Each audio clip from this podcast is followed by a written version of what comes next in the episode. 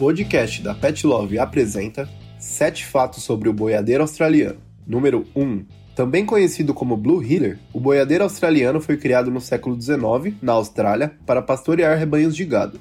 Número 2. O boiadeiro é muito confundido com seu conterrâneo pastor australiano, mas existem muitas diferenças entre eles, principalmente o porte, já que o pastor costuma ser bem maior. Número 3. O Blue Heeler é um cachorro extremamente simpático, inteligente e muito confiável, além de adorar conviver com humanos de todas as idades. Número 4. Com um instinto muito protetor, o boiadeiro faz de tudo para garantir o bem-estar da sua família humana. Número 5. Devido ao seu instinto de liderança, esse cachorro pode ser um pouquinho teimoso em algumas ocasiões, por isso é preciso educá-lo desde cedo. Número 6. A inteligência do boiadeiro é um dos pontos que mais chamam a atenção, já que ele costuma aprender tudo de maneira muito rápida. Número 7. Graças ao seu passado, o Blue Healer tem muita energia à sua disposição, por isso ele precisa ser exercitado todos os dias.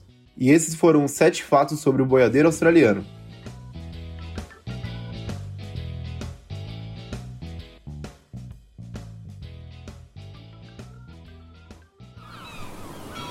Este podcast foi editado pela Maremoto.